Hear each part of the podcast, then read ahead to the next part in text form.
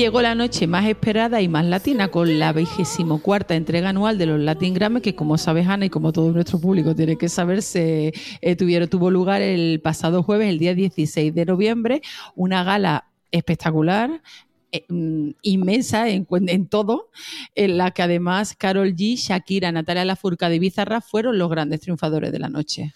Bueno, Esther, pues ya nos contarás ahora todos los detalles, que además tuviste, ahora os doy detalles. tuviste que el tuve lujo muchas de, horas para, tener, para, para ver todos los detalles. Nuestra enviada especial a, la, a los Latin Grammy. Sí, sí. Bienvenidos a Cultura en Andaluz, un podcast de Europa 3.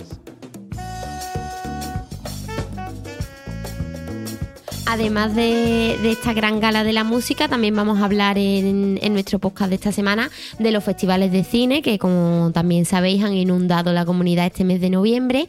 Y también vamos a hacer una parada con dos grandes personalidades del mundo del flamenco, una de ellas también con gran relación con los Grammy este año, que es uh -huh. Carmen Linares. Y también vamos a hablar de Eva la Hierbabuena.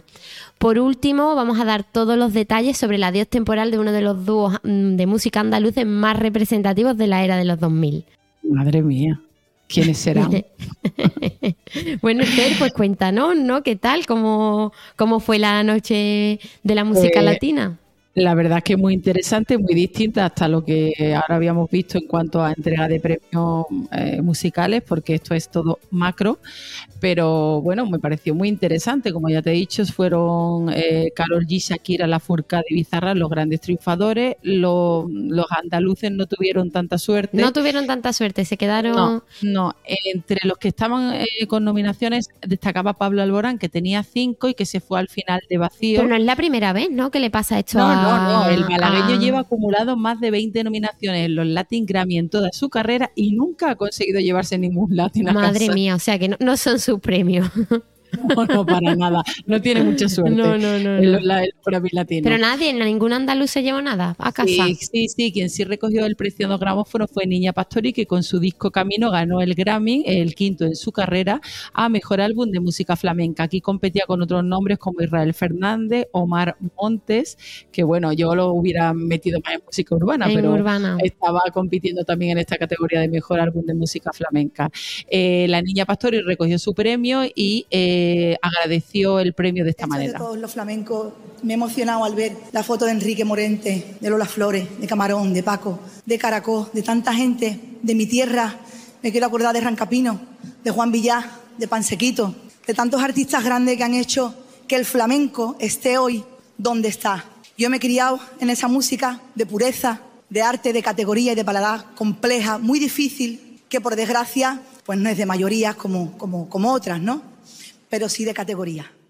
Y todo esto han ocurrido en el marco de una gala en la que Rosalía, como hemos podido escuchar al principio de este podcast, dio el pistoletazo de salida con una actuación homenaje a Rocío Jurado en la que versionó nada más y nada menos que Se les rompió el amor. Eh, fue una actuación muy aplaudida allí en, en, el marco de la gala y bueno, después ha generado todo tipo de reacciones en las redes sociales. Bueno, el autor, ¿no? Manuel Alejandro la, lo ha aplaudido, la, ¿Ah, la sí? versión. Ah, sí, pues no sí, lo sí, sabía, sí, sí. Ah, pues... pues... Pues sí, ha dicho que, que le ha Por eso dado su visto bueno. Exactamente, te digo que ha tenido, ha, ha generado todo tipo de reacciones buenas y no tan buenas. Pero bueno, tampoco creo que la intención de Rosalía fuera mm, superar o ponerse al nivel No, jurado. yo creo que más bien es un homenaje y Rosalía nunca deja indiferente a nadie para bien o para mal, ¿no? Exactamente. Eh, en esta gala además los andaluz estuvo muy muy presente, ¿no? Eh, el actor Antonio Banderas, premio también además a la- de la presidencia 2023 de los Latin Grammy, eh, tomó la palabra para iniciar la gala oficialmente y lo hizo hablando de Andalucía, una reivindicación a la que se sumaron otros otros artistas como por ejemplo Alejandro Sá. Escuchamos a Antonio Banderas. Han acertado pensando en esta tierra. Esta es una tierra fértil para la creación artística. Es la tierra de Federico García Lorca, de Machado. Es la tierra de Velázquez, de Pablo Picasso. Es la tierra de Falla, de Turina. Es la tierra también de nuestro querido Paco de Lucía y de tantos otros. Andalucía es un pentagrama en el que se puede escribir la canción de tu vida. Madre mía, sin duda es un, gran embajador.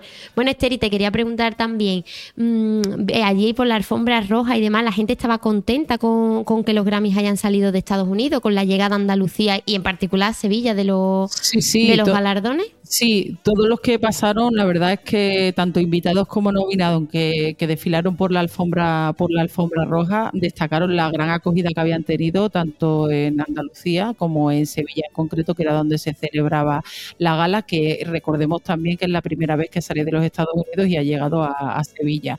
Sí, todos, la verdad es que todos destacaron las bondades de esta, de esta tierra y entre ellos, por ejemplo, están Jorge Dressler y Julieta Venegas, que luego ganó, luego de hacer unas declaraciones que lo vamos a escuchar, ganó un Latin Grammy al mejor álbum pop por su historia.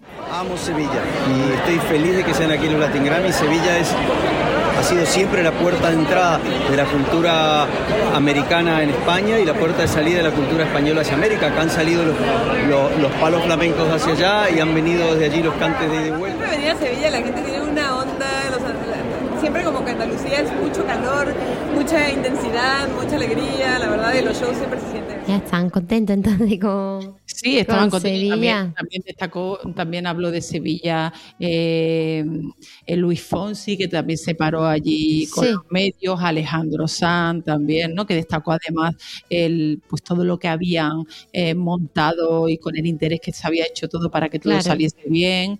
Eh, bueno, me acuerdo, Manuel Carrasco habló, es que habló muchísima gente a lo largo de la, de la alfombra. Bueno, y luego otro, otra gran parte del peso de la gala lo tendrían las actuaciones, ¿no? ¿Qué te, qué te parecieron? ¿Cuáles, ¿De cuáles pudiste disfrutar?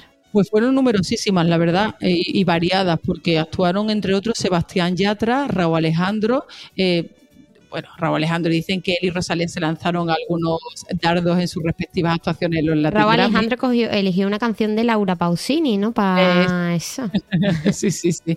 Y bueno, ahí parece que hubo tensión, pero bueno. Bueno, era también, era también una de las cosas que más esperaba la gente, ¿no? El reencuentro de, de esta pareja. Raúl Alejandro que apareció por los Grammys con su madre. Con su madre, sí. Y, y, y, y, esta, y Rosalía, es verdad, pero bueno, en fin, a mí me gustaron las actuaciones. También actuó Maluma, actuó Shakira, que al interpretar acróstico, eh, sus hijos participaron en la canción a través de un vídeo grabado previamente, aunque los niños también estaban, en la gala. en la gala. Sí, los niños estaban en la gala, aplaudieron entusiasmados a su madre cuando cuando la, cuando la, premiaron. Eh, también estaban María Becerra, o sea, también actuaron María Becerra y Pablo Alborán y Camilo y Manuel Carrasco con esta canción nueva que han sacado que no me acuerdo ahora. ¿Te acuerdas de la, No recuerdo el nombre, pero sé que en los días previos a los Latin Grammy la cantaron en el centro de Sevilla en una actuación sorpresa que en, el, hotel, donde estaban, sí, sí, sí, sí, sí, El propio Manuel Carrasco al, pararse con los medios en la alfombra roja eh, calificó el momento de momentazo. O sea, que lo disfrutó, ¿no? Lo disfrutó a tope, es verdad. Sí, pero bueno, también estuvo muy bien esa actuación, ¿eh? Estuve, la verdad que los Grammy fueron sensacionales, fue todo un espectáculo de luces, de color, de música, de, de alma latina, vamos. Bueno, pues hasta aquí nuestra intensa también cobertura, ¿no? a ver, ahora de qué vamos a hablar. el otro día el alcalde dijo que intentaría que volvieran y el presidente de la Junta también, así que bueno, a lo mejor nos encontramos con una segunda gala de los Grammy en Sevilla. En cualquier caso, aquí lo anunciaremos en estos, en estos micrófonos, ¿no? Lo que... todavía. noviembre es un mes que, con permiso de los Grammy Latinos, ha estado también marcado por los festivales de cine a lo largo y ancho de Andalucía. Este mismo jueves comienza aquí en la capital andaluza la vigésima edición del Festival de Cine Europeo, conocido como CEF, con una inauguración en la que se va a rendir homenaje a la directora francesa Catherine Breillat y de manera póstuma a Juan Antonio Bermúdez, que era el programador de la sección Panorama Andaluz de este, de este festival. El acto inaugural de este Festejo de Cine Europeo, eh, que se va a extender hasta el 29 de noviembre, o sea que tenemos otra semanita llena de cine, va a tener lugar en la Real Fábrica de Artillería, que es un edificio emblemático rehabilitado que se ha convertido pues, en, el epicentro cultural del barrio de, de Nervión. Nervión, sí. Como ya adelantamos cuando hablamos de, este festival aquí en los micrófonos de cultura en Andaluz, esta edición va a proyectar un total de 87 películas que van a poder verse en los cines de Nervión y en los cines Cervantes, que estos últimos se acaban de, se han incorporado al circuito de, de pantallas tras su renovación. Y además, Ana, también tenemos otros festivales, ¿no? Porque ya la semana pasada hablamos del FICAL que comenzó el, viernes anterior, el pasado viernes. Exactamente, aquí vamos cada semana, vamos soltando eh, uno. Vamos abriendo y cerrando. abriendo y cerrando. En el caso del, del Festival Internacional de Cine de Almería, ¿no? el FICAL se desarrolla hasta este sábado y, y, abría su vigésimo segunda edición con un homenaje al gran Carlos Saura y entregando a la actriz Natalie Porza el premio Almería Tierra de Cine en reconocimiento a su labor en filmes como No sé decir adiós, que le valió su primer Goya, y la serie La Unidad Kabul, que ambas están rodadas en la, en la provincia de Almería. Oportuna, ¿no? Hombre, además que Almería es nuestro plato de cine. en particular. Estamos de promoción del Bisbal y nosotras no. pues en, la, en esta gala de apertura del FICAL, la actriz nos invitaba a todos a llenar las salas de cine con estas palabras. El mundo está bastante perdido y yo, no sé vosotros, tengo un hambre desesperada de cultura, de cine, cada vez en pantallas más grandes y con historias que al menos nos, nos hagan sentir más conectados, más humanos y que podamos, podamos soñar con transformar algo. Así que, por favor, id a las salas. Os quiero y gracias. Además de, esta gala inaugural con Natalie Poza, el FICAL ha mantenido durante toda la semana y mantiene una intensa actividad eh, llenando de proyecciones con varios estrenos y mesas redondas la, la provincia de Almería, porque no solo se, no se centra solo, como ya dijimos, en la capital, sino que también lo hablamos la semana pasada. En algunos municipios. Y por estas mesas redondas de las que hablamos, pues han pasado rostros muy conocidos como Dani Rovira, Silvia Alonso, Arturo Valls o Luis Tosar, que reflexionaba así sobre el arte de la comedia. No soy un tipo un actor especialmente dotado para la comedia. Y, por ejemplo, a mí me, o sea, me parece un arte, el arte absoluto me parece poder repetir un chiste.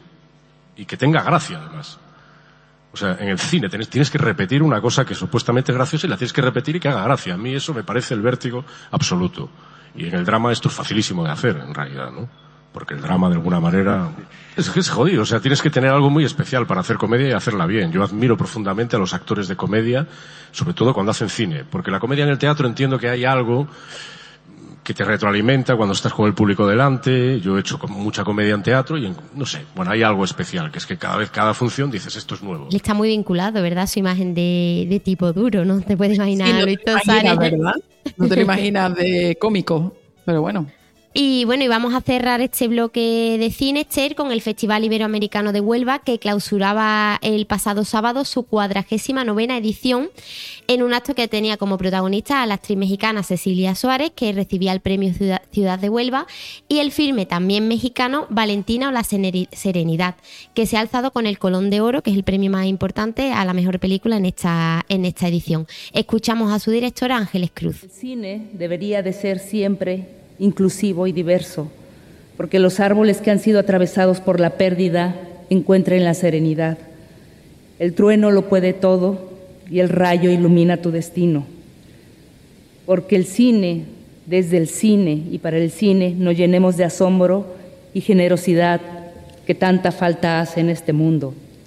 Abrazo enorme a todos y a todas esta noche y que viva la infancia sin violencia. Qué palabras tan bonitas, ¿no? Y tan sentidas. Cuanto menos profunda. Sí, sí. Bueno, pues Ana, ahora volvemos a hablar, volvemos a mencionar a los Latin Grammy. Nunca vamos a salir. Nunca vamos a salir. Ellos se han ido, pero permanecen en nosotras. El espíritu Grammy aquí totalmente El espíritu latino.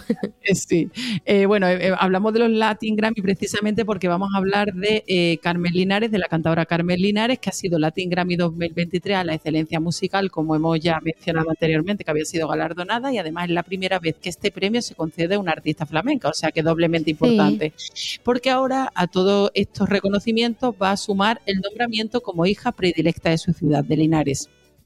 Así lo decidía el pasado 16 de noviembre, justo el día, del, flamenco. en Andalucía, el consistorio linarense en sesión plenaria para reconocer de este modo el enorme palmarés artístico, así como la extensa y exitosa trayectoria de Carmen Pacheco Rodríguez, que es el verdadero nombre de Carmen Linares.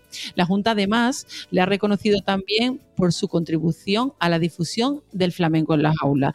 Y para celebrar este Día del Flamenco, eh, recordar que se, bueno, ya lo dijimos, pero es verdad que se organizaron numerosísimas actividades a lo largo y ancho de toda la comunidad, más de 200, y la bailadora Eva Hierbabuena leía un manifiesto en redes sociales en el que pedía defender la libertad de este arte. La escuchamos. Ojalá que sigamos recibiendo esos reconocimientos, que no olvidemos que el flamenco es un arte, creo que el más identitario que hay y que realmente tenemos que empezar a valorar nosotros, eh, defenderlo y estar orgullosísimo de pertenecer a un arte tan grande, tan poderoso y tan maravilloso. ¡Viva el flamenco! pues nada, viva el flamenco, viva, viva. de verdad que sí.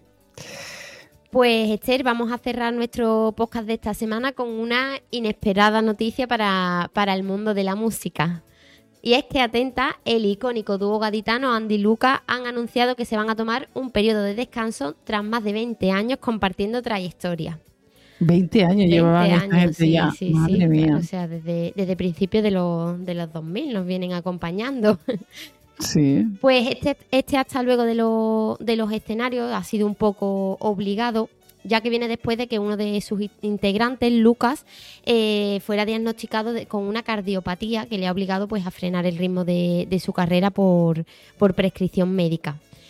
Eh, de todas maneras, para los amantes de la música de Andy Lucas, antes de despedirse durante un tiempo de los escenarios, el grupo va a hacer una gira de adiós con fechas que ya están cerradas en algunas ciudades como Madrid, Barcelona o Cádiz, de donde, de donde son, y Sevilla también está en este, en este circuito.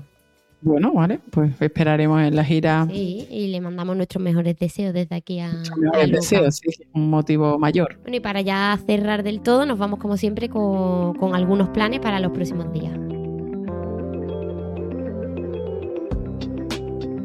Agenda semanal de cultura en andaluz. Empezamos nuestra agenda semanal en el Archivo Histórico Provincial de Córdoba, que ha ampliado hasta el 6 de diciembre la muestra en la piel del archivo, una colección de 600 pergaminos que este enclave guarda entre su fondo.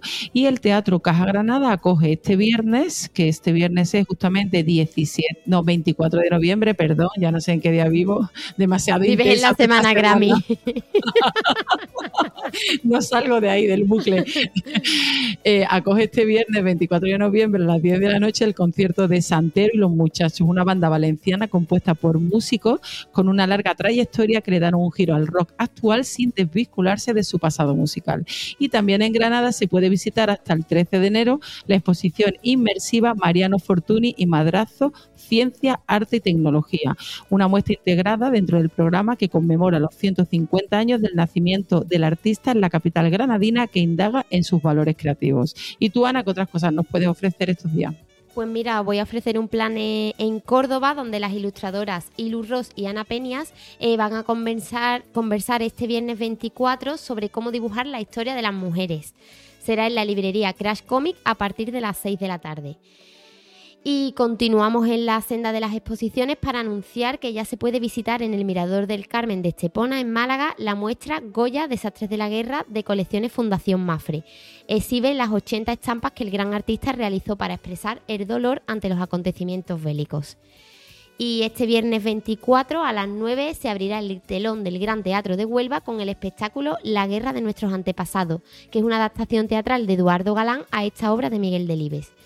Pues en este mismo lugar, Ana, un día después, el sábado 25, a partir de las 8 de la tarde, se podrá disfrutar también de la ópera de Vincenzo Bellini, Norma, de la compañía de ópera Leonardo Gago, Artistas Management. Además, la Mahler Chamber Orchestra, considerada uno de los conjuntos de música de cámara más importantes del mundo, se subirá a las tablas del Teatro Maestranza de Sevilla. Eh, lo hará el domingo 26 de noviembre, dirigida por Daniel Gatti. Ah, será a partir de las 7 de la tarde cuando se podrá disfrutar de este, de este espectáculo y las entradas pueden adquirirse ya en las taquillas del teatro o en la web del teatro y el viernes 24 eh, contarán con un descuento del 20% con motivo del Black Friday, ah, por si alguien quiere esperarse hasta este viernes para hasta mañana para, para comprarlas. Eh, seguimos en Sevilla, donde la Real Orquesta Sinfónica presenta este jueves y viernes en el Teatro de la Maestranza la primera de las obras del ciclo que dedica esta temporada a compositoras andaluzas contemporáneas. Y nos vamos ahora a diciembre, eh, el sábado, concretamente al sábado 2, eh, cuando se podrá disfrutar en la Fundación Tres Culturas de la capital hispalense de la música de Piratas del Caribe, El Rey León o Gladiator a la luz de la vela, de las velas, en un tributo a Hans Zimmer dentro de las propuestas musicales de Candlelight.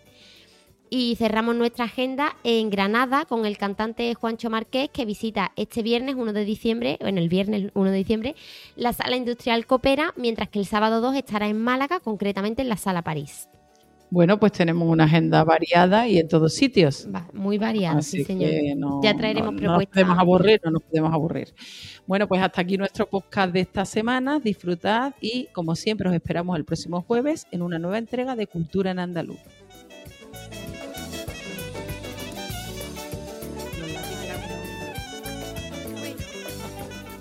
Despedimos esta entrega de Cultura en Andaluz invitando a todos nuestros oyentes a descubrir el resto de episodios de este podcast, así como todo el catálogo de programas de nuestra red a través de europapress.es barra podcast.